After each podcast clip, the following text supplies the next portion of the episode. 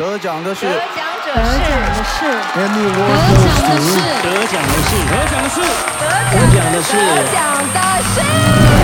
高丽的工作，干这个文法要用音乐翻阅，文风的等价，绿的花茶，我换茶的咖啡。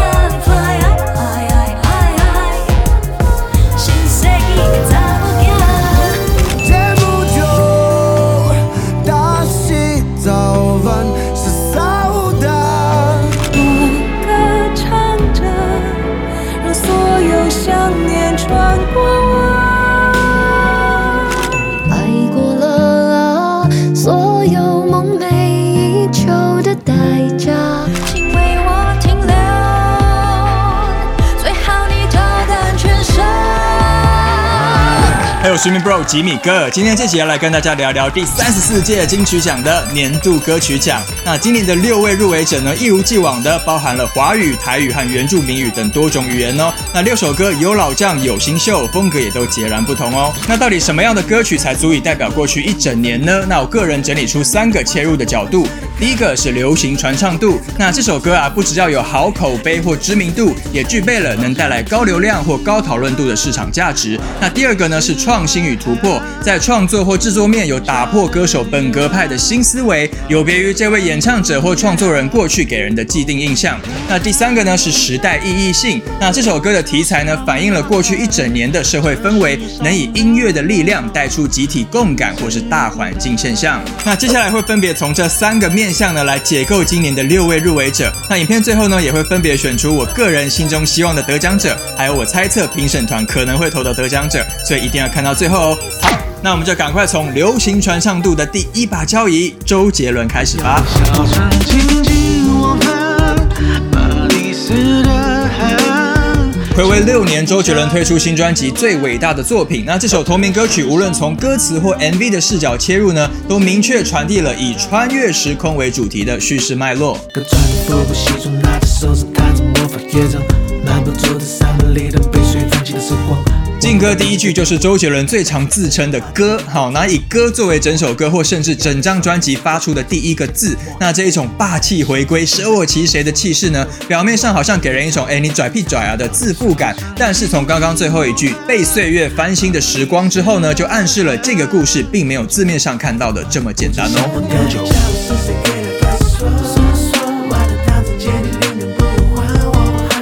后来，杂力、常玉、莫内这些画家的名字啊，陆续出现在歌词里。这时候你才恍然大悟，原来这首歌讲的其实是以最伟大的作品之名，形象艺术家致敬之时。那周杰伦甚至还偷偷致敬了自己的穿越电影《不能说的秘密》。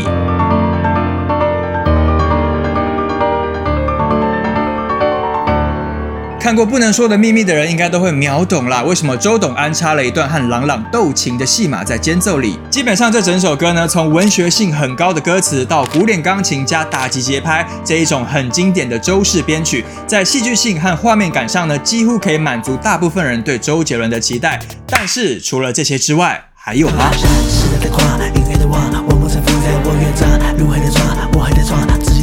在渴望。哇，世代的狂，音乐的王，那开启了歌曲后半的新篇章。前面呢还在以景抒情、浪浪漫漫的歌颂画家，突然笔锋一转啊，开始歌颂自己了。但说实话呢，这也不是他第一次老周卖瓜啦。早在二零零六年的《红模仿》，周董就已经唱过《我要做音乐上的皇帝》。大力的动作，干这个文法要用音乐翻阅，文风的等价，绿的花茶，我换茶的咖啡。音乐皇帝也把徐志摩的著作《巴黎的灵爪》用音乐翻阅成这一段很精彩的变奏。那明明是相同的和弦，却唱入不同的旋律，让整首歌在听感上拉拔出特别激动的高点。当画家、钢琴家、文学家终于全员到齐了，这一幅最伟大的作品才算大功告成。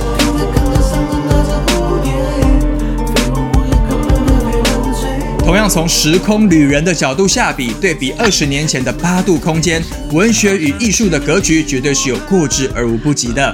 周杰伦摊开此刻能力所及的才华与过去的自己对话，他不再只是音乐上的王，更是 Middle Pop 宇宙的流量之皇。这世上的人啊，出自孤单。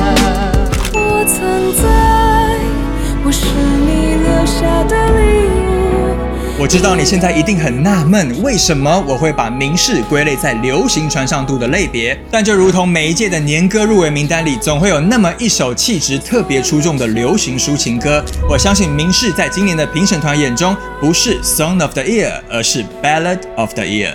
有光的时候，遗漏了黑。十年前，因为一首踮起脚尖爱而声名大噪。那洪佩瑜在放下麦克风的这十年之间呢、因为舞蹈和剧场认识了金曲造后者陈建奇老师。那当他十年后再度拿起麦克风，那烟熏朦胧又一触即碎的唇齿音，依然是我们记忆中那一位说故事的强者。只有心上的疤痕。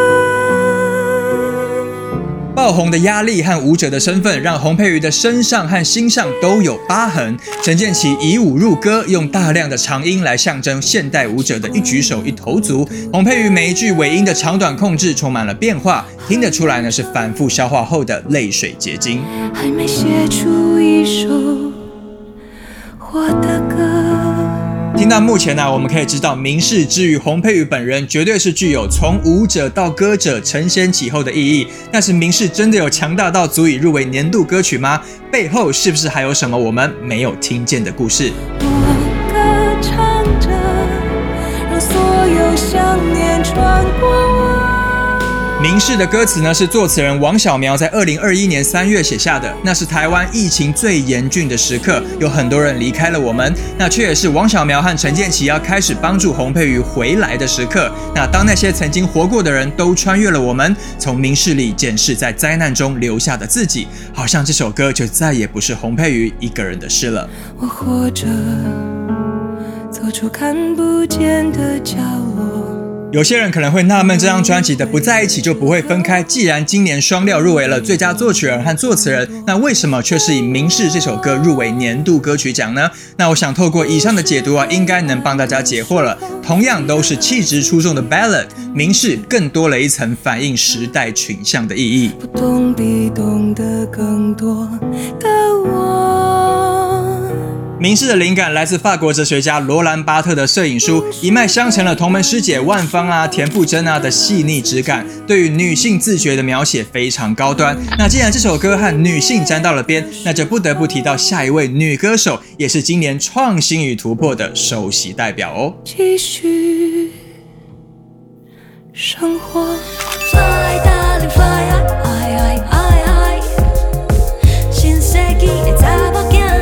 包含《新世纪的女儿》在内的这一张水逆专辑啊，是郑怡农歌唱生涯的首张全台语创作专辑。那因为过去写过几首台语歌，反应也不错，就被身边的人怂恿，哎，不如来做一张全台语专辑吧。那头洗下去之后，才发现啊，一切真的没有想象中的简单。一步一步啊，真的就像歌词说的，是一步一步拼起来的漫长路程啊！郑怡农花了整整一年去学习和钻研台语。那他想要写一首探讨当代女性处境的歌，但是要用台文来隐喻女性视角或女性观点，对于台文小白的郑怡农来说啊是非常困难的。想破了头，最后写出这样的歌词。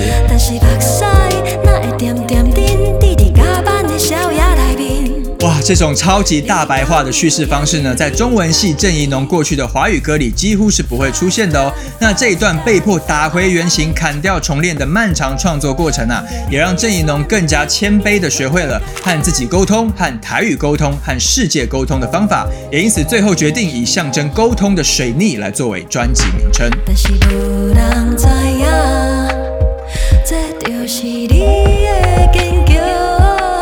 仔细听《新世纪的女儿》的节奏呢，你会发现它很不像我们平常听的台语歌，你很难用一套制式的乐理公式呢去解读它。从词曲到编曲呢，都充满了一种 fly 飞翔感，那也呼应了郑怡农强调女性自主的女权命题，里外一气呵成啊，难怪能一路 fly 进年歌名单。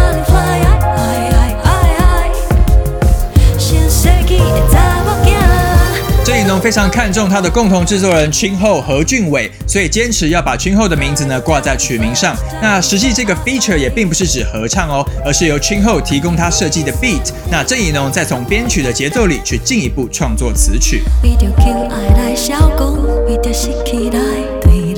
而“消拱”这个词呢是台文才会出现的词汇，但是这里真的可以这样用吗？会不会有导音的问题，或是接词不顺的问题呢？那为了避免失误啊，还有追求更严谨的写作唱，那郑怡农呢特地找了何心碎来担任他的台语配唱和台文指挥官。那经历过无数次的重写重录，才终于大功告成。那只能说一切拢无简单呐。碰新世纪的女儿今年不止入围了年歌，也同步入围了最佳作曲人奖哦。那郑怡农不仅让我想到当年曹雅文的祖父他们都以女性创作者的姿态呢，勇敢开拓各种可能性，也为新台语流行音乐写下别开生面的一页。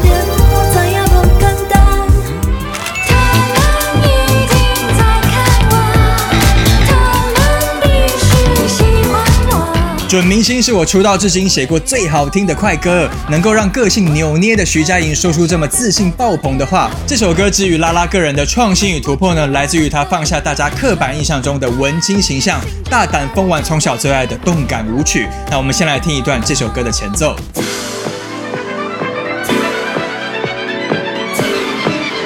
哇，这个唰唰唰的开场呢，就是拉拉回忆小时候啊，在啤酒广场打工的时候，幻想歌星登台前会出现的那一种超老派的音效。那拉拉和老战友陈君豪、葛大为三个人自组创作营，那回头挖掘成长过程中熟悉的复古节奏，歌词呢也非常贴紧现在年轻人的语言哦。我不会出错，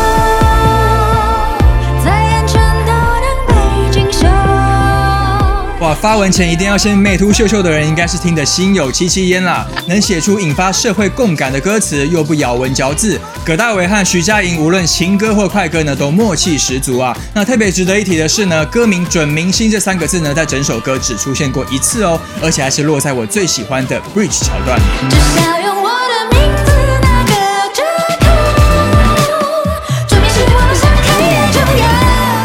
快嘴暗酸那一些自以为是的网红网美，不得不说可大为这一段真的是神来之笔啊！那既然拉拉和陈君豪也同步入围了最佳专辑制作人奖，从制作面的角度来看，准明星他真的有强大到值得入围年歌吗？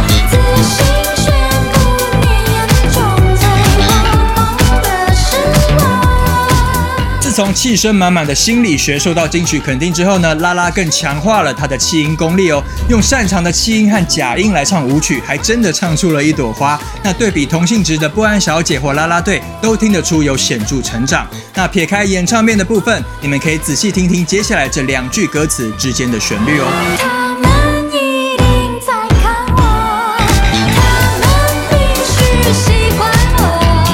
两句歌词之间衬底的旋律呢，其实是取样自美国灵魂乐团 The Stylistics 的畅销金曲《Can't Give You Anything But My Love》。那二零零七年木村拓哉代言的法拉广告也曾经翻玩过这首歌哦。当东洋 City Pop 和西洋 House 舞曲巧妙的合而为一，你还敢说这首歌没有年度歌曲的架势吗？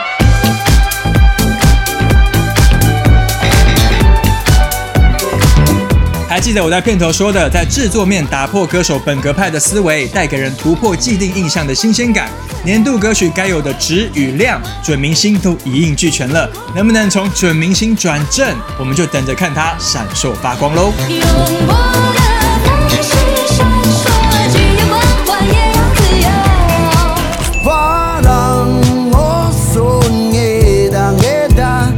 为不确定我的母语发音正不正确哈，所以接下来都会以“梦”来称呼这一首歌。《梦》在葛西瓦的首张个人专辑里呢，同步收录了中文版和台湾族语的版本。那今年评审团呢，选择让母语版的《梦》挤进年度歌曲之列，肯定也是被歌曲背后的故事给感动到了。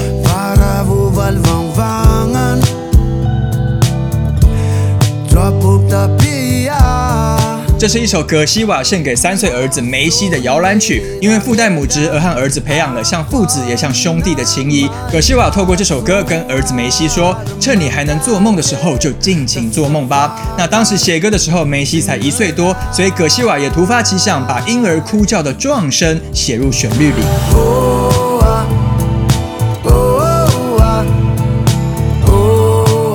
催生这张专辑的灵魂人物啊，是葛西瓦从 Boxing 乐团就开始合作的制作人米其林。那他召集了六位音乐人呢，关在宜兰的民宿一个礼拜，大家一起生活，一边写歌，从词曲编曲到录音呢，都一次搞定。所以整首歌呢，也充满了许多很生活化的趣味哦。譬如孩子半夜哭闹，把你给吵醒了，所以下一秒突然出现。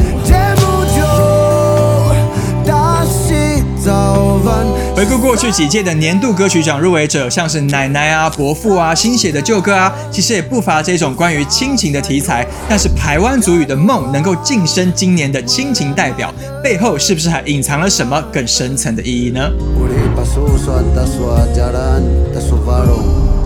？？Sara jangan janusun Bacila matsai 表面上是一首父子之间的梦话交流，但是也反映着都元在城市中生存的困境哦。那些有糖果、恐龙、城堡、烟火的花花世界，是所有部落青年向往的天堂。但是当你进入了这一场美丽的大梦，世界也许并没有你想象的精彩，有好有坏。Aqua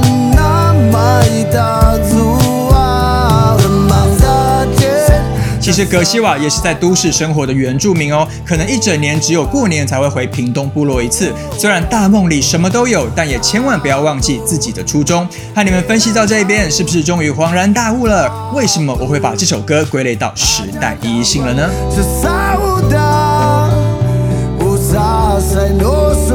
虽然这首《梦》啊很有可能会是今年所有入围者当中最少人听过的歌，但是葛西瓦音乐里那一股纯到不行的能量啊，却可能让它成为那一批出现几率最高的黑马哦。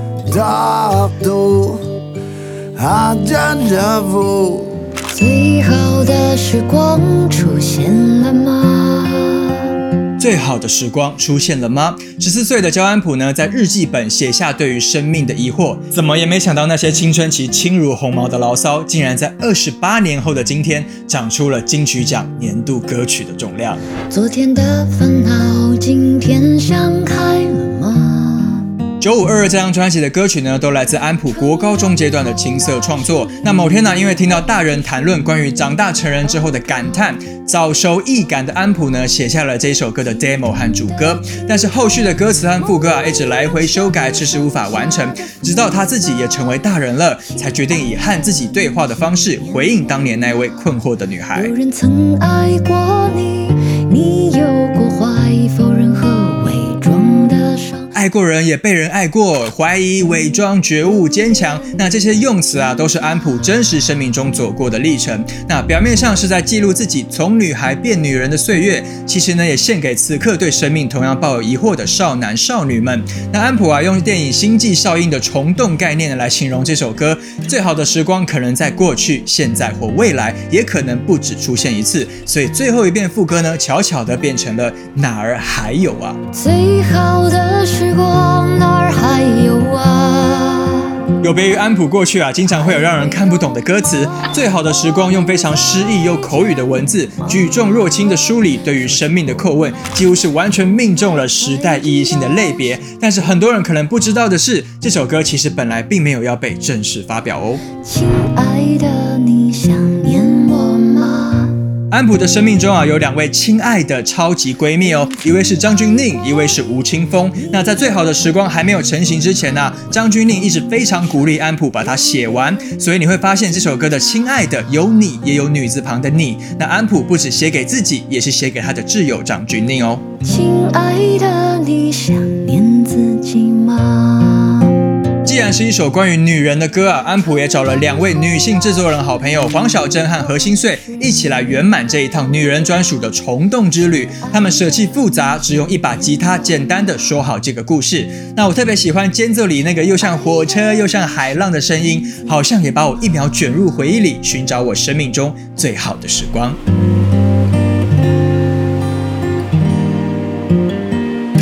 如果你是安普或张悬的铁粉，也许曾经在某个场合听过这首歌的某一种样子，但是最终版本的最好的时光，就像是吸取了二十七年的日月精华，终于去无存精，淬炼成它此刻最美好的样子。那你心中年度歌曲的样子也出现了吗？那些后来才知 OK，在开始预测之前呢，我们先来 review 一下今年的六首年度歌曲入围者吧。以时空旅人视角致敬古今中外伟大艺术家的最伟大的作品，从舞者回归歌者，在疫情中重新认识自我的气质诗篇《明示》，打破台语歌框架，以新思维诠释女性成长的新世纪的女儿，翻完东西方经典旋律，社群世代的超自信动感舞曲《准明星》。